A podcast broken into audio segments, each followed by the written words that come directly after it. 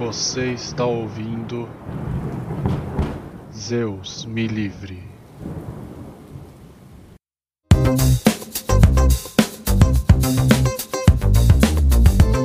Boa noite, boa tarde, bom dia! Sejam todos bem-vindos ao mais novo episódio do Zeus Me Livre. Meu nome é Horaci Passos. E eu sou o Lucas Parra. E hoje nós vamos falar do maior caso de amor de Zeus com, pasmem, um homem e o mais belo da Terra. Estamos falando de Ganímedes. E hoje a gente ainda tem um convidado especial aqui no Zeus Me Livre. Nós vamos ter a presença do Rodolfo Mauro, terapeuta e astrólogo, para poder nos ajudar um pouco mais a dissecar esse mito de Ganímedes que é tão profundo, mas tão. é- Ele é curto, né, Lucas? É extremamente curto, mas muito profundo. Dá, dá um oi pessoal, errou. Oi, pessoal. Aí, boa. Mas antes da gente começar a falar do mito, a gente precisa fazer algumas correções. No episódio anterior, episódio 10, o episódio de Atalanta, eu comentei que a carruagem, que a Atalanta, depois que ela é transformada em leão, a carruagem de quem ela puxava era a carruagem de Cibele, que em grego seria o equivalente a Hera. E não era, era. É, na realidade, Cibele é Reia, que era a esposa de Cronos. Tá? Então, assim, é só pra, pra gente corrigir essa parte. Não muda nada da explicação que a gente trouxe do, do mitos, os símbolos lá, mas é só pra não deixar essa, essa informação perdida. Cibele é o equivalente romano do grego Reia. E Hera vai ser Juno em romano, então não tem nada a ver. Tá fazendo a correçãozinha pra vocês aí. E os nossos patrocinadores. Então não se esqueçam de nos curtir nas redes sociais, é, ZeusMilioOficial no Instagram. Nos sigam também nas plataformas de streaming e não esqueçam de assistir os episódios anteriores para vocês entenderem aí um pouco mais dos aspectos da mente que a gente tem comentado aqui. E pegar aí também toda a linha de criação do, do universo mitológico e dos principais deuses e heróis que a gente comentou até agora. E se tiverem sugestões de mito pra nós, faça igual o Rodolfo, que sugeriu um mito e a gente chamou ele pra participar. se vocês sugerirem um mito, a gente traz você pra participar também. Brincadeiras à parte, falem mitos pra nós aí, que a gente adora desafios e estudar cada vez mais. Uhum. Então, bora pro mito.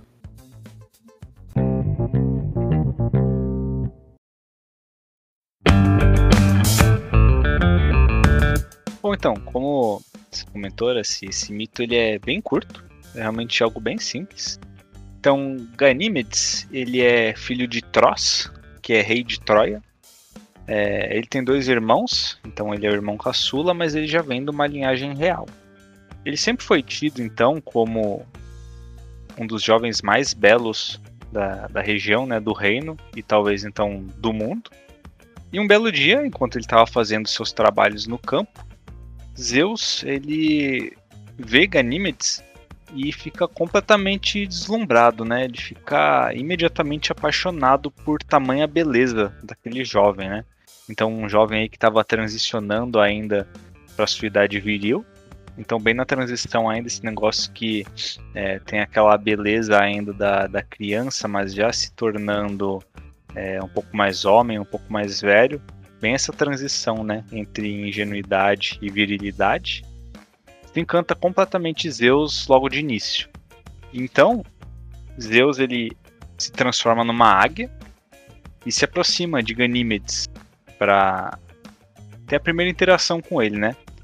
E Ganímedes, vendo aquela águia imponente, né, poderosa, ele se aproxima, até tem algumas partes em que ele oferece água para a águia, né? E nesse instante Zeus arrebata ele, né? Captura ele com suas garras de águia e alça ele aos céus, né? Leva ele até o Monte Olimpo. Tem uma versão do mito que inclusive fala que eles já têm a primeira relação sexual deles logo nesse caminho, né? Enquanto está voando pro Olimpo.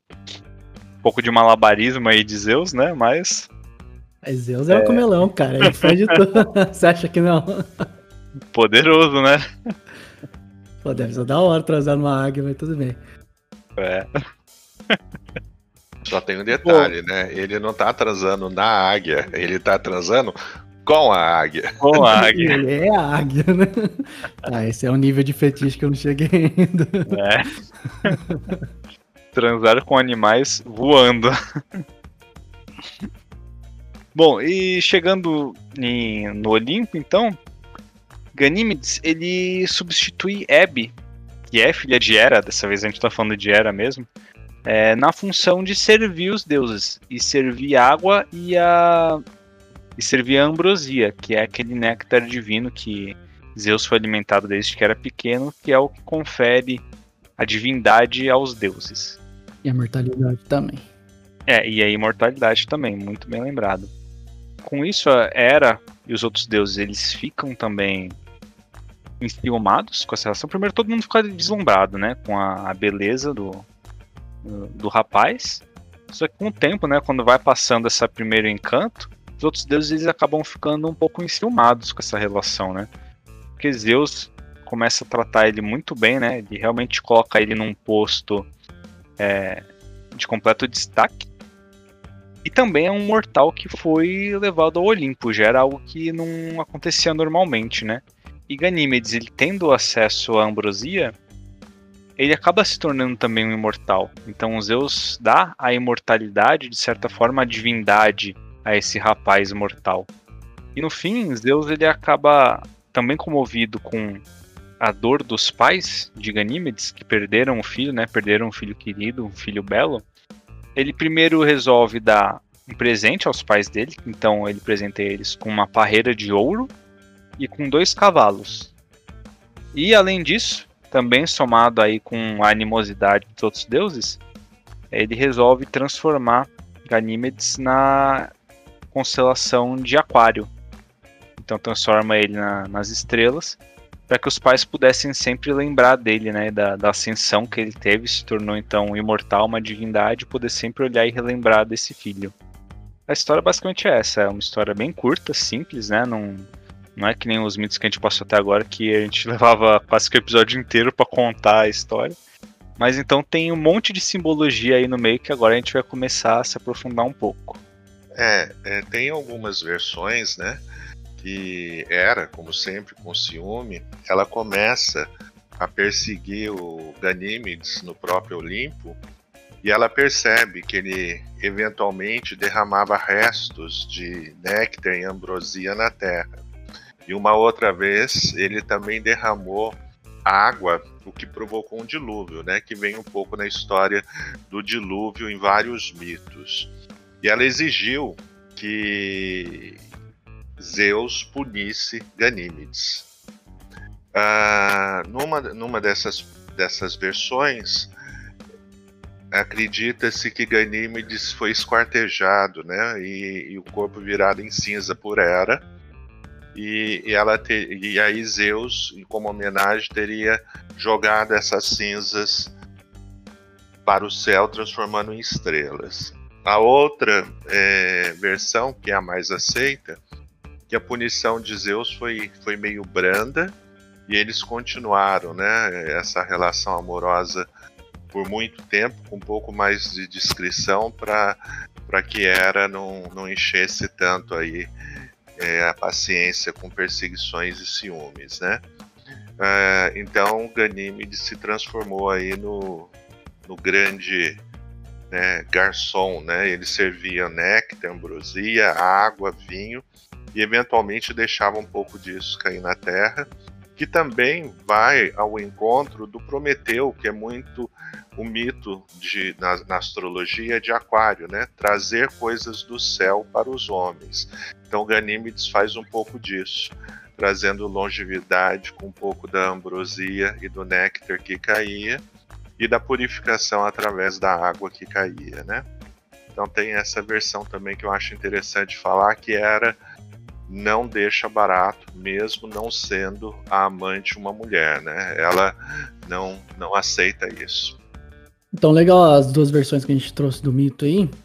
E o engraçado que eu tava comentando lá no começo é como esse mito ele é curto, só que ele vem e já deixa toda a, a informação que ele tem que trazer, sabe? Que seria mais ou menos a ideia de aquário mesmo. A gente vai ver as explicações dos símbolos ao longo do, desse episódio, que é assim, ele vem para fazer o que tem que ser feito, deixa, faz o trabalho dele ali e sai de cena.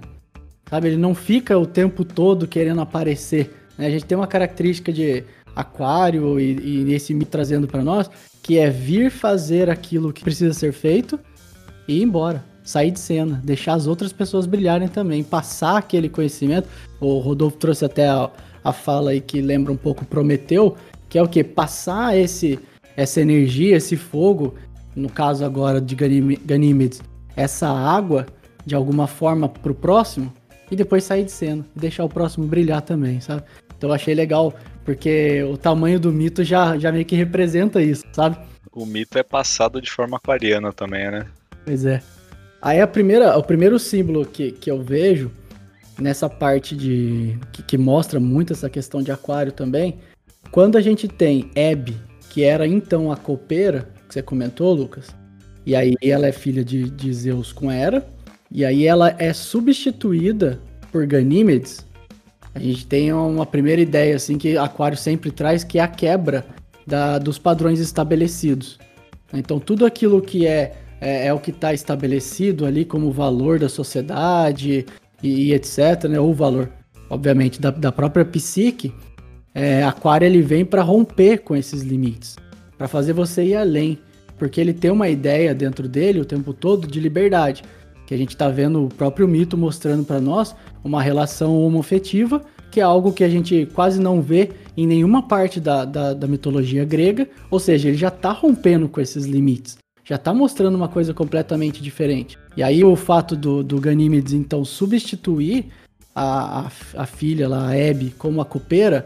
é meio que uma mudança de patamar. É trocar a ideia vigente que tinha por uma ideia nova. Então isso, isso é bem, bem aquariano, bem desse, desse mito, assim. Engraçado que essa parte que você comenta de romper com o, o normativo da época, né? Tem um, uma relação histórica muito forte, né? De como as pessoas faziam a adoração dos deuses, considerando a homossexualidade, né? Tinham é, algumas pessoas que, para principalmente homens, né? Para adorar a Cibele, que nem a gente tinha comentado já na, nos outros mitos, por serem homens e queriam cultuar uma deusa mulher, eles se vestiam de mulher e alguns até, inclusive, chegavam ao ponto de optar por castidade, castração também. É, a partir do momento que você tem uma figura masculina, que é Zeus, se relacionando com outra figura masculina, com essa homossexualidade, perde-se essa necessidade dos homens que queriam cultuar a deusa por terem uma afinidade maior com essa parte feminina, de terem que fazer esse, essa caracterização, né? Então eles deixam de cultuar uma deusa e passam a cultuar um deus. Então tem, é mais um ponto aí que reforça entre todos os outros que a gente já falou aí ao longo do, desses 10 episódios, que reforça a troca do matriarcado pelo patriarcado. E é interessante lembrar que Hebe era a deusa da juventude, portanto muito bela, né? E ela é substituída por Ganímedes, também representava a beleza e a juventude, né? Então os deuses gostavam de se cercar do, da beleza, né? Próximo a eles. É, além da se cercar de beleza, né? Tem muita questão de você ter relação do amor do, do mais velho pelo mais novo. O que a gente nem sempre vê. Normalmente a gente tem essa colisão entre gerações, né? Mas nesse caso, é, a gente tá falando aí de um, de um acolhimento do, do que é novo, né? Do que vem para substituir o que era antigo. Então é esse abraço à mudança. E essa é a característica de Aquários, né? Você de fato incorporar o que é novo em você. É, e também, né, é, a gente pode pensar que essa característica de Zeus tendo essa relação com Ganímedes endossava também né, os homens mais velhos em terra uh, se apaixonarem ou se relacionarem com os efebos. Então é mais ou menos aquela coisa, existia uma licitude, né? era, era possível, já que o Deus também fazia, não tinha nenhuma transgressão nessa questão. Tanto que o que o Lucas explicou aí dessa mudança do patriarcado para uma Não, do matriarcado pro Contrário. patriarcado. é o contrário. Do, do matriarcado pro patriarcado, é meio que ditou tudo ali, porque os homens mais velhos passaram a, a se ver, então, permitidos a, a se relacionar com os, os homens mais novos, os jovens, os febos. E a mulher, na Grécia mais clássica, né, depois do período homérico, ela passou a, a ficar meio de lado. Então ela perdeu um, um posto de, de intelectualidade, um posto alto que ela tinha ali, e ficou relegada a, a ser dona de casa e aquela que gerava os filhos só e que não podia discutir filosofia, não podia fazer nada, né? A gente vê isso muito forte depois sendo usado Platão com seus alunos e aí vai desenvolvendo tudo mais. É, o interessante também é que Zeus, sendo Ganímedes o único homem que ele se relaciona, né? Os, as amantes deles todas geravam filhos, né? Geraram filhos. Que, que vai estabelecer a saga dos heróis gregos. E Ganímedes é a única relação, obviamente, que não, que não parte para esse objetivo também de gerar nenhum herói, né? Então, isso também levou algumas pessoas a acharem que talvez essa tivesse sido a relação mais importante que ele teve como amante, mas Homero, na verdade, diz que isso era irrelevante, essa questão do, da, da gravidez das mortais. Então, ele era só mais um mesmo. E, meio que o, o Ganímedes, ele é o herói em si ali, né? É, ele tem toda uma beleza, ele já tem uma, uma, vamos dizer assim, uma parte real dentro dele, ele é filho, é príncipe, né, de Troia, ele é filho de reis. Existe algo nele ali que faz, porque aí a gente começa a entrar no símbolo da águia, né? Existe algo ali que faz Zeus é, arrebatar ele e levar ele pro Olimpo e trazer essa imortalidade para ele, meio que ele faz um caminho é direto. Ele faz um, ele pula umas etapas. Ele não tem que lutar como todos os outros heróis. Tem a jornada do herói, né? É, parece que ele achou um, algum caminho diferente aí. A gente pode debater um pouco isso aí. É, mas a, a- a- uma coisa que também Homero fala, que Zeus não achou que era certo que os homens tivessem acesso àquela beleza, né? Então a gente vê também na Grécia, eh, na Grécia Antiga, que os deuses eles tinham paixões muito humanas, né? Ciúmes humanos, inveja dos humanos e um certo desprezo ao pensar que não era digno deixar alguém tão belo junto aos humanos, né? Então é esse esse também é um ponto que faz é, além de, de, de Hebe ter tropeçado, ele precisar de um novo garçom, a escolha se dá muito por conta disso, né? De- de- dele querer se apropriar da beleza. Tanto é que ele não deixa essa beleza sair de perto dele, né? É uma inveja do humano e uma inveja do próprio Ganímedes. Hum, interessante. É, porque a paixão do, do, do, do, da- do homossexual, né? A, a, a homoafetividade, ela tá ligada muito ao narcisismo, né? Então, é, Zeus vê uma beleza que ele queria ter, né? Essa também é, é a questão. Mas é, seria, por exemplo, uma beleza que ele tem, só que ele não, não vê nele. Porque ele é mais velho, ele já é o Deus Supremo. Então, Aquilo ali parece uma beleza que tá nascendo, algo que tá começando a brotar. É, é como se fosse ele no- no- nos seus primórdios. Sim, E aí tu sente uma vontade de, de voltar aquela força, aquela pulsão de novo, não sei. exatamente. Né? Que, é, que é a coisa de roubar a beleza do outro, né?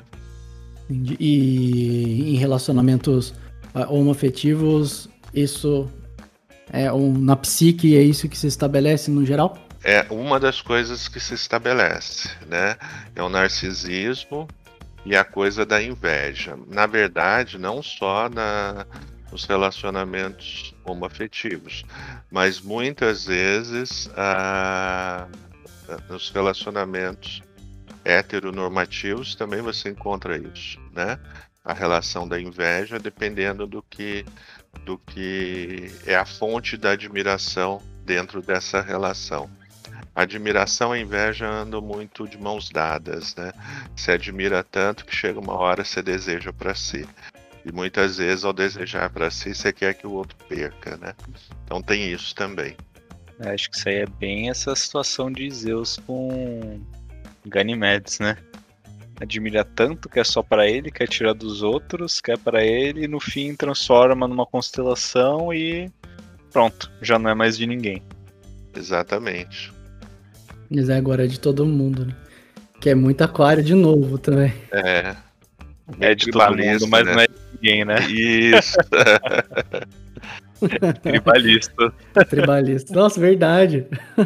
Nossa, eu vi isso hoje de manhã. Uma tirinha falando isso. alguma coisa do gênero isso, que não era esse contexto, né? Mas falando dessa música. É, a outra coisa, né, que eu acho que convém lembrar, que nessa coisa da águia, eu sei que não é uma. uma nós estamos falando de mitologia grega e não de mitologia hindu, né? Mas tudo que é alado normalmente representa a transcendência, né? Então, Ganímedes é tirado do plano físico por um veículo transcendente, que é a águia, né? Que é Zeus transformado em águia, na verdade. E ele chega aos céus, ao estado de divindade, né? Então é a jornada do próprio homem em fazer essa, essa passagem do homem mortal, terreno, para um estado de divindade mortal, né? Então ele também significa o caminho da espiritualidade feito de uma forma não muito comum, né? Que é basicamente esse salto que ele dá, né? Ele não, ele sai de um estado de 17 anos próximo à vida adulta e já segue para mesa dos deuses, né? Então a jornada dele é um pouco diferente no sentido do homem a, quando pretende se tornar o super-homem, né? Ele é meio que agraciado, né? Agraciado no sentido de ser cheio de graça, né? Para fazer essa essa essa transposição aí do homem mortal para o homem mortal. Agora a pergunta é, né? Por quê? Por que, que ele, ele recebe essa graça?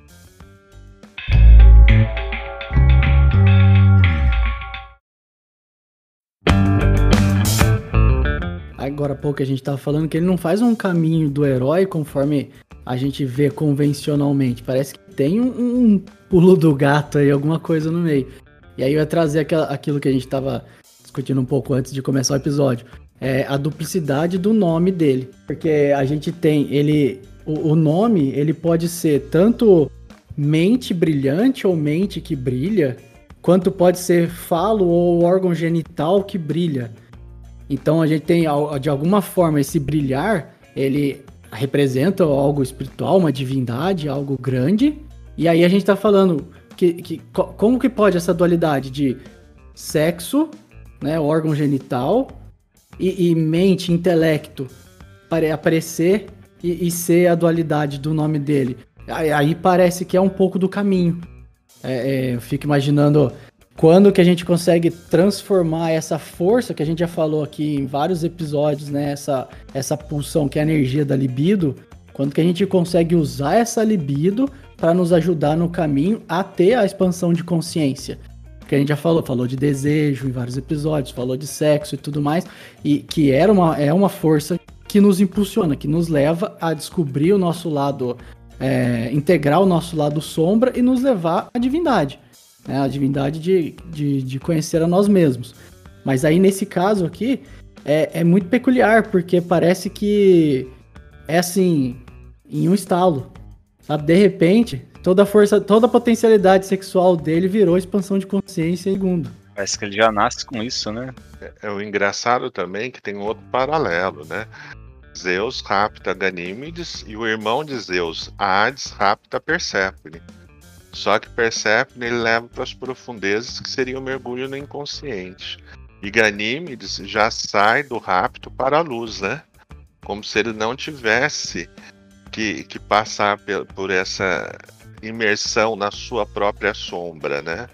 Então, parece também que esse rapto de Ganímedes é a versão luminosa do rapto de Perséfone, né? É um bom paralelo, viu? Porque no caso, Ganímedes, ele já tem essa energia integrada, né? Essa energia libidinal integrada e já tem os pensamentos, a mente também elevados, né? Sim. Ao contrário de Perséfone, que ainda tá se descobrindo, ainda tá tendo que. A gente ainda não falou desse mito aqui, né? Mas ela ainda tem que descobrir vários aspectos dela mesma. Então pode uma transformação muito grande quando ela vai pro submundo. Tanto é que quando Ganímedes era paquerado em, em Troia pelas mulheres e tudo mais, ele não dava bola. Aquilo não era importante para ele.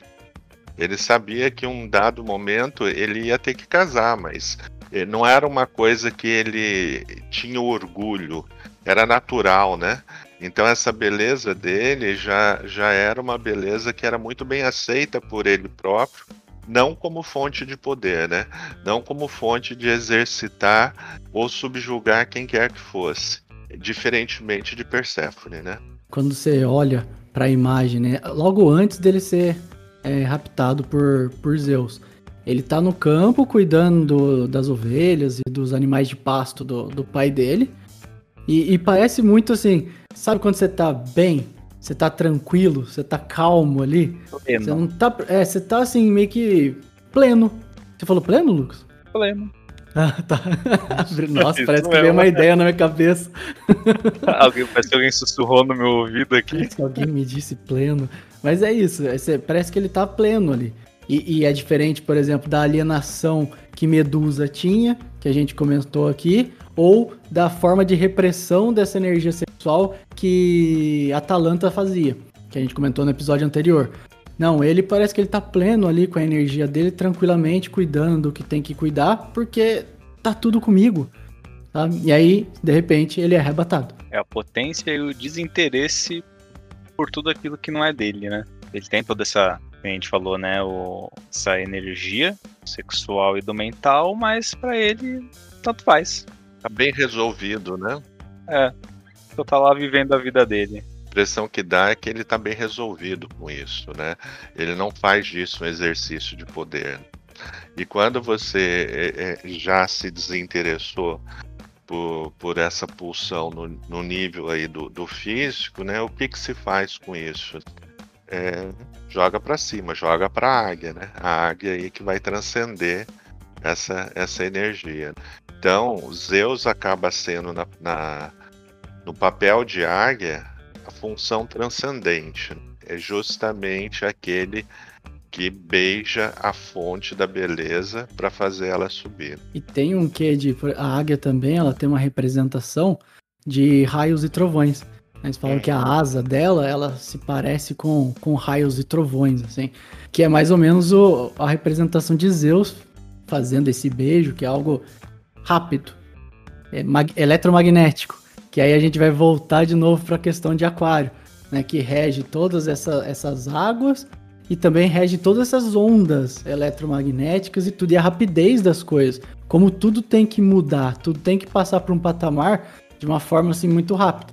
Então parece que a águia também lembra a velocidade de um raio para fazer esse beijo e, e, fazer essa, essa troca de, de, talvez do aspecto mais sexual para o aspecto intelectual e de expansão de consciência ali. Na astrologia, o, o glifo, o glifo é o símbolo, o símbolo de aquário é um jovem jogando água, né? Que é a expressão do aguadeiro, que é justamente a ideia do Ganímedes, jogando água para os homens ou servindo, né? De algo que dá imortalidade. O que, que dá imortalidade? Expansão de consciência. Como que a gente tem expansão de consciência com conhecimento? Então, Ganímedes, nesse caso, ele faz um paralelo muito claro com Prometeu que traz o fogo do conhecimento para os homens. E Ganímedes, nesse caso, também traz essa água, que é a água do conhecimento, como símbolo o aguadeiro, né? Essa, essa ideia aí que aquário no signo, na astrologia, ela, vamos colocar assim, ela significa também o conhecimento que promove aí a evolução espiritual, né? A expansão de consciência. O interessante ali no, na, questão da constelação, que a constelação de Aquário, né, tá, tem a ideia do aguadeiro que a gente está falando, é, ela fica numa região do céu, que eu estava vendo nas pesquisas aqui, que é chamado de mar do, do espaço mesmo, porque ali a gente tem várias outras constelações ligadas à água. Né? A gente tem a constelação de peixes, que seria a próxima, tem peixe austral, que não é do zodíaco, mas é uma constelação que fica do lado. Tem uma constelação que chama Rio, a tradução dela, e Capricórnio, inclusive, inclusive, também tem a representação da água. Então é como se ele ficasse na, na parte do mar desse, desse espaço, assim. E aí jogando isso, esse aguadeiro colocando isso, direcionando isso para os homens, né? Tanto para os deuses primeiro, mas também para os homens. Que aí eu fiquei pensando, primeiro, se era a ideia do inconsciente, mas a gente precisa lembrar que a água também é a força sexual, que é aquilo que a gente começou a falar no começo. Né? Então ele está ali dando esse conhecimento para todo mundo, sem fazer distinção, que é outra questão de, de aquário de novo, né? sem fazer distinção. Quem tiver olhos que veja, quem quiser que pegue, tá aí à disposição para todos. Mas é, é um intelecto diferente, não é um intelecto só racional, só de é, como se diz? De. Ai, cara, de pensamento? Não sei dizer. É meio intuitivo também, né? Não é só o racional. É porque é dessa força, é dessa transformação dessa força sexual, aí, dessa água que vai caindo para todo mundo. Eu fiquei pensando nesse, nesse símbolo dele estar tá no mar do espaço, assim, a constelação, achei legal. Essa água também é o inconsciente, a gente também tem que ter cuidado porque é uma enxurrada aí de conhecimento, o conhecimento de todo mundo, mas isso também pode se transformar numa inconsciência geral. Porque da, da mesma forma que o conhecimento é para todo mundo, né? Não tem, não tem mais distinções, não tem mais barreiras como patentes, é, segredos, essas coisas. Também tem que ter um cuidado, porque o inconsciente também pode ser é, fortalecido, né? é um monte de coisa que está vindo também. Se você não processa isso, se você não consegue separar o que te serve do que não te serve, você é apanhado aí nessa enxurrada e é levado junto. É um pouco do que a gente já vê hoje acontecendo, que é esse excesso de informação, né? Fazendo um paralelo aí, então, do signo de aquário aí, né, de aquário com, a, com mito e a astrologia, a gente tem que entender que essa inteligência é uma inteligência que liberta. A palavra master de aquário é liberdade. Então, um aquariano, né, o, o arquétipo do aquário, não, não se sossega se ele se sentir limitado. Ele não sossega se ele for tolhido na liberdade. E essa água é um, um pouco do símbolo dessa inteligência. A água que ele joga, ela se espalha e ela não volta mais para o aguadeiro, né? ele joga do céu para a terra. Né? Então é um conhecimento que vai libertar, vai quebrar preconceitos e tudo mais. Né? Então, Aquário é transgressor porque ele tem esse conhecimento, ele tem essa inteligência e ele tem esse senso de liberdade, que é um aspecto extremamente forte em Aquário. E Aquário também traz o senso de uma inteligência fraterna, fraterna no sentido de que o coletivo é tão importante ou mais importante que o individual. Por isso, Aquário vai representar as organizações não governamentais, representa a própria fraternidade humana, representa os amigos, né? Então, é essa troca é um todo, é o coletivo, é a libertação para o todo. Acho que a gente sempre tem que nos lembrarmos disso, né? Para entender um pouco desse, desse signo de Aquário. É, a gente viu isso lá no início, logo com a troca né, do que era estabelecido. Sim. Que não é só questão de, por exemplo, ah, agora então a homossexualidade é o padrão. Se a homossexualidade virar, virar a ser padrão, por exemplo, Aquário vai vir e vai romper com isso também. Sim. Depois. Porque é tudo que está estabelecido. Porque a ideia é que não existe uma, um só caminho ou uma só forma de fazer, são todas. E é a liberdade que ele traz e a expansão, né, para entrar em tudo, em tudo quanto é tema, em tudo quanto é questão, é justamente para poder fazer a gente enxergar que todas as possibilidades são possibilidades possíveis e permitidas. Se você ficar só numa e não ver outra parte, ele vai estourar para que você enxergue. Então acho que é legal ver essa parte do dessa água molhando a gente, assim, estou igual o Lucas falou, vai, vai explodir do inconsciente, vai chegar na gente uma hora. Aí estamos na enxurrada. E o aquário também tem uma representação, é, até na astrologia, né? Que eu queria trazer um pouco do regente de aquário, que seria Urano. Por que, que eu, tava, eu, eu fiz essa, essa correlação? Porque a gente já falou de Urano aqui em vários episódios lá no início, e Urano é o pai. A águia também tem uma representação de seu pai, então isso, isso traz de igual. Só que nesse caso não é aquela força masculina sendo usada por poder, que é o que a gente já comentou aqui. Né? Não é mais ela querendo o poder para si, é ela querendo esse poder de criatividade, de expansão, de criar o tempo todo. Parece que quase como para buscar um êxtase. É, eu vi uma, uma, outra, uma outra tradução do nome de, de Ganímedes aqui, que era, era assim, era regozijar-se com a virilidade ou alegrar-se com o intelecto. Que também traz essa, essa polaridade, né? Mas esse regozijar-se parecia assim, é usar essa potencialidade para buscar o êxtase, buscar expansão de consciência, buscar aquilo que te traz prazer, aquilo que é seu, aquilo que te deixa livre. Que é coisa que traz mais prazer do que liberdade, de fazer o que é seu. Então, é, eu trouxe essa, essa questão do Urano para mostrar que é a potencialidade dessa força masculina e não a rigidez e, e a disputa de poder que ela traz. Então, e aí a gente vê sendo representado depois Zeus e Ganímedes com uma relação é, homossexual, que seria o ápice dessa força masculina sendo usada para depois espalhar essa força para todo quanto é, quanto é lugar e não só para os deuses, né, mas para os humanos também.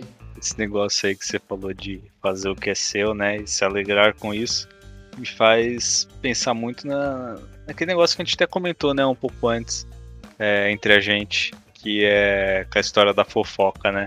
É todo mundo observando todo mundo para ninguém fazer aquilo que todo mundo quer fazer. E Aquário ele vem um, tentar um pouco romper isso, né? Porque essa própria questão do afeto, né? É um negócio que existe já entre, entre homens, entre mulheres, só que todo mundo sente isso, tanto que na sociedade hoje você vê que o, os homens praticamente idolatram uns aos outros, só que na hora que se esbarra de, em qualquer momento, qualquer relação que leve um pouco mais a sexualidade, qualquer indício disso, já é imediatamente reprimido. Então é um negócio que tá aí essa fraternidade, mas a hora que dá qualquer sinal de que isso supostamente, né, na, na cabeça das pessoas possa afetar essa visão de masculinidade que se tem, é reprimido na hora. Então acho que é muito isso, né? A, a, pessoa, não tá preocupada em fazer o que ela acha que tá certo, o que ela acha que é dela. Tá preocupada com a visão dos outros. Apesar de todo mundo ter impulsos muito parecidos nesse sentido, pelo menos. Concordo. Urano, né? Ele, ele surge na astrologia em 1781. Antigamente, os planetas iam até Saturno. Tanto é que Saturno é, é, é corregente, né, em aquário, com Urano em aquário. Corregente é aquilo, né? Rege junto. Então, Aquário, apesar disso tudo, ele tem um lado dele também que é um lado muito de ir pro pé no chão, a coisa do científico, a coisa do esvaziamento da, da questão mais subjetiva no sentido de fantasia, essa coisa assim.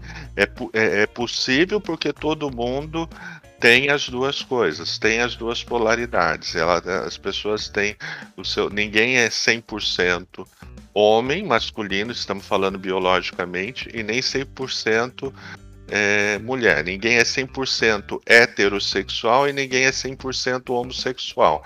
Isso biologicamente a gente sabe que não existe. E Aquário ele se baseia muito nessa coisa da ciência. Tanto é que ele também representa a ciência, né? Ele representa o, o princípio mais, mais científico. Em 1781, quando ele aparece, ele causa surpresa, causa espanto, né? Que é uma das características de Aquário, né? A, a surpresa, o, o, repentino, né? Então ele tem esse lado também, né? Mas a gente não pode esquecer que o regente ele tem ele é colorido com os atributos do signo, mas o signo em si, o signo de Aquário, não regente Urano, ele tem essa coisa do magnetismo, das ondas eletromagnéticas e do aguadeiro, né? Acho que isso também a gente tem que pensar. E uma coisa que, que é, é atual, que é a era de aquário, né? Nós estamos terminando a era de peixes e indo para a era de aquário. Então, quando você fala que parte disso, quando o homem percebe, ele reprime, né, por conta desse esse amor fraterno, quando começa a esbarrar em alguma coisa próximo de uma sexualidade, é justamente porque a gente ainda está nessa transição de peixes para aquário, né? Então, quando a gente vê que está sendo, a gente como, como coletivo, né, está sendo muito aquariano, a gente volta para um movimento mais conservador, que é um movimento mais religioso que é pisciano, né? Então a gente está também, enquanto civilização, nessa transitoriedade, né? Interessante ver como é, a parte da astrologia e a parte da mitologia se correlacionam completamente. Né? Que a gente pode falar só com o viés do mito, a gente pode falar com a parte astrológica, que foi justamente o, o fato de trazer o, o, Rodolfo hoje aqui, e a gente está explicando o mito do mesmo jeito. Uhum. E ele está funcionando dentro da psique de cada um exatamente da forma como a gente já explicou nos outros episódios. Né? E aí um, mau uso, por exemplo, dessa ideia totalmente intelectual de, de aquário seria a gente começar a desprezar a parte sexual, digamos assim, para ficar focando na, só na parte intelectual. Então, por exemplo, o Lucas falou agora há pouco. É, os homens eles podem se relacionar de modo fraterno e podem dividir um, um conselho intelectual de pensadores, como era na Grécia pode ser um conselho ali em que todos eles estão pensando sobre coisas e discutem filosofia, e, e aquilo é uma energia da libido da mesma forma, é uma energia sexual do mesmo jeito. Mas quando passa para a força é, sexual em si, aí não pode. Aí é impuro, aí é sujo, eu não quero olhar, aí, isso aí não, não, não, é legal, né? É uma, uma questão de aquário, mas é uma questão que aquário vem para quebrar. Então a gente está começando a observar mais isso justamente porque ele está mexendo. Né? Como estamos entrando nessa era, a gente tá ficando. A psique de todo mundo, o inconsciente coletivo, tá ficando mexida com isso porque a gente precisa olhar. Primeiro, enxergar que aquilo tá lá para depois fazer a mudança, né? E busca da liberdade que Aquário traz.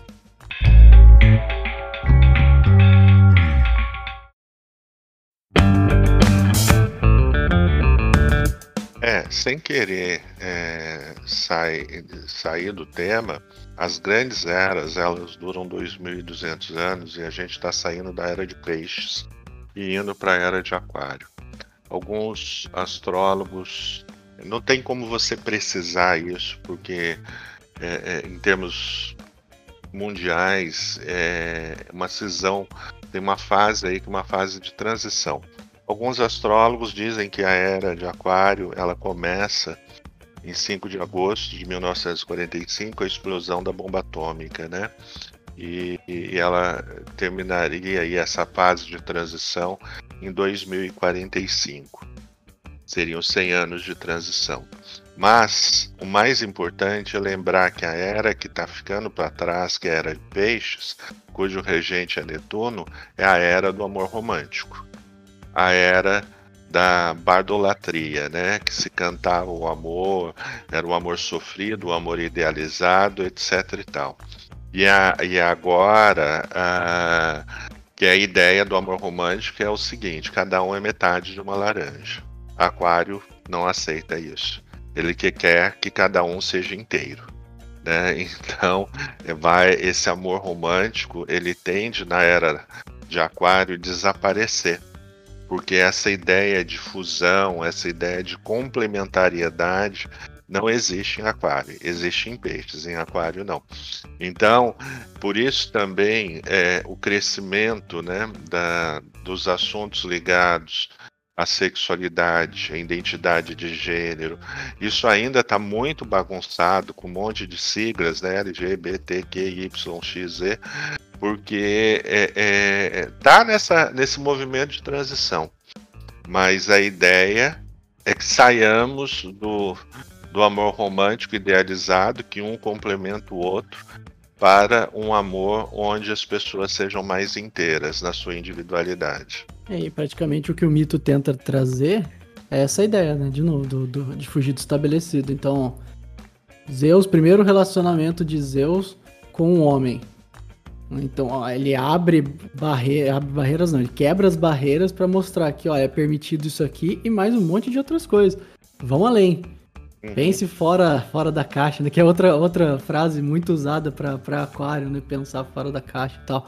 Então a gente consegue ver as possibilidades se, se ampliando. Vai abrir em inúmeras possibilidades, aí todas as letras do alfabeto a gente pode usar para colocar de termos, até cada um se apropriar do que é seu e conseguir saber que ah, esse aqui é meu, isso aqui é o que me faz feliz, é o que traz o êxtase, Ganímedes de novo, com o nome dele, né? Buscar alegria e, e, tudo mais. E é isso que, que é meu, eu defendo e vou seguir com isso aqui. E, e eu não me importo que o outro faça aquilo que é dele. Porque se eu sei o que é meu, aí a gente, questão de psique, eu já não preciso mais me importar com o que é do outro, não preciso ter essa inveja, essa, essa, esse olhar para fora. Perfeito. E aí, por exemplo, ele trazer de volta a ideia do símbolo ali do, dos dois cavalos da parreira de ouro, que eu fiquei pensando o seguinte: ele é dado como um presente para os reis, né, que são os pais do, do Ganímedes, como um prêmio de consolação para que eles é, possam, ó, oh, seu filho é imortal agora, ele está lá no Olimpo com a gente, fique para vocês isso daqui.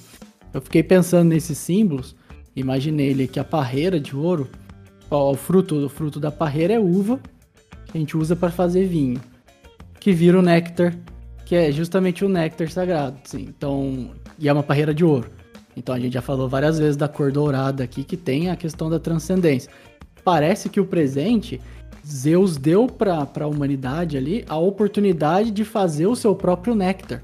E o cavalo, os dois cavalos, ele é assim, as duas pulsões. Vocês que escolhem. Se vocês querem usar isso pra, sei lá, talvez é, ir pro, pro fundo do poço lá igual Persephone, ter que ir pra, pra escuridão lá igual Persephone, ou pra subir igual Ganymedes. Mas a polaridade, a gente já falou em vários episódios também, é a mesma. E os cavalos é, é essa força, força viril, inclusive, né? Lembra o masculino de novo, uma, uma força de uma potência grande, tanto que a, a potência hoje é medida em cavalos também. E você que escolhe se você vai querer usar toda essa força sexual, todo esse, esse poder que a gente tá te dando para ficar na mesmice aí, para ficar na mesquinhez, brigando, disputando terra, disputando coisa, ou se vocês vão usar isso para se tornar imortais. Ou seja, expandir a consciência, igual Ganymedes.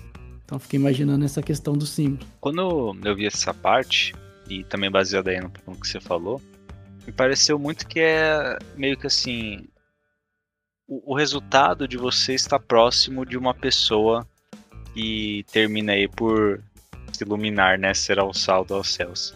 Porque ele sai, né, da, do contexto ali familiar e vai pro Olimpo.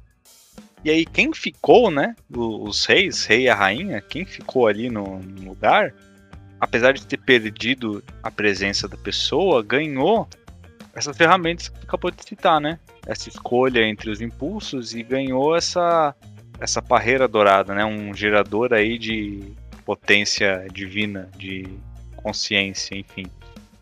E, e, eu diria que essa é a oportunidade de se estar próximo de alguém que, que tá nesse nível, né? Que tem a, aí a libido e a mente dourados. Você tem a oportunidade de também receber coisas boas. Só, simplesmente por estar perto delas. Então acho que isso aí reforça que a gente tem que escolher bem quem a gente está próximo, né? No caso. No mito, óbvio, era a família tal, mas na, na prática, né? Na vida prática, a gente sempre pode escolher quem está rodeando a gente. Então escolheremos sabiamente. eu, eu penso que os cavalos é um atributo de, de Poseidon, irmão de, de Zeus, né? Então, ele é ligado também à questão do inconsciente e a parreira, um fruto de Dionísio, que também é ligado à questão do inconsciente. Sendo a barreira dourada, né, que seria a expansão de consciência para transcendência, né? Então, a cavalo, água, porque água, por causa de, de Poseidon, né, representa potência sexual também, força e a questão do mundo material. Para mim, ali está um ensinamento para aqueles pais transformarem os recursos do sexo material em sexo divino, em, em transcendência divina. Sair de, de Poseidon e até Dionísio. É, essa para mim é a ideia. Legal, inclusive você tá dando um spoiler aí que talvez nosso próximo mito seja exatamente o de Dionísio. E eu acho incrível como os episódios se conectam sem a gente fazer plano nenhum. Você tá falando, eu tô olhando. Só nem aqui pra planejar, né? então, não precisa planejar, é só deixar acontecer, né? É. Muito louco. A gente dá Vamos um start. gravando que vai. Vai que vai. Pois é. Mas uh, fica uma, uma sensação para mim, assim, por exemplo. Porque aquário também tem aquela questão de se dedicar muito às questões do, do social, se dedicar a, ao que é do coletivo esquecer um pouco de si.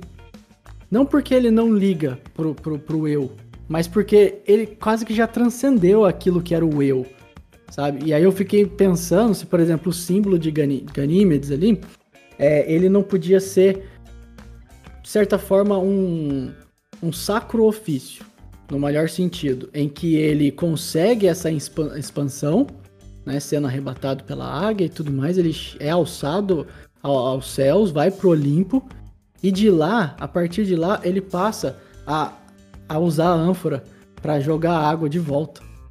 Sabe? Então, assim, é meio que quase que o caminho que, que todo, todo ser que obtém a expansão, ele faz. Que é depois que ele chegou lá, ele tentar mostrar o caminho para os outros também, para mostrar ah, que é possível por aqui. Aí a gente volta pro símbolo que a gente tava comentando do, dos cavalos, da parreira de ouro, para mostrar para os pais. Então eles estão o tempo todo assim, meio que esquecendo do eu e tentando mostrar pro coletivo, ó, é, é, aqui que a gente vai, é aqui que vocês vão crescer, vocês vão subir, alguma coisa desse tipo. A gente volta aí no sacrifício de Prometeu, né? Um desdobramento aí do mito, né? Uma oitava diferente do mito.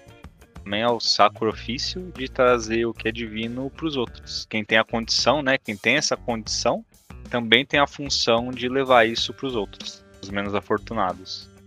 É, e uma, uma curiosidade, uma curiosidade final. É, hoje a gente tem uma lua, que inclusive é nomeada com o nome de Ganímedes, e ela é uma daquelas quatro luas que Galileu descobriu, né? E elas rondam justamente o planeta Júpiter, que é o romano equivalente para Zeus. Não errei dessa vez, hein? é isso mesmo.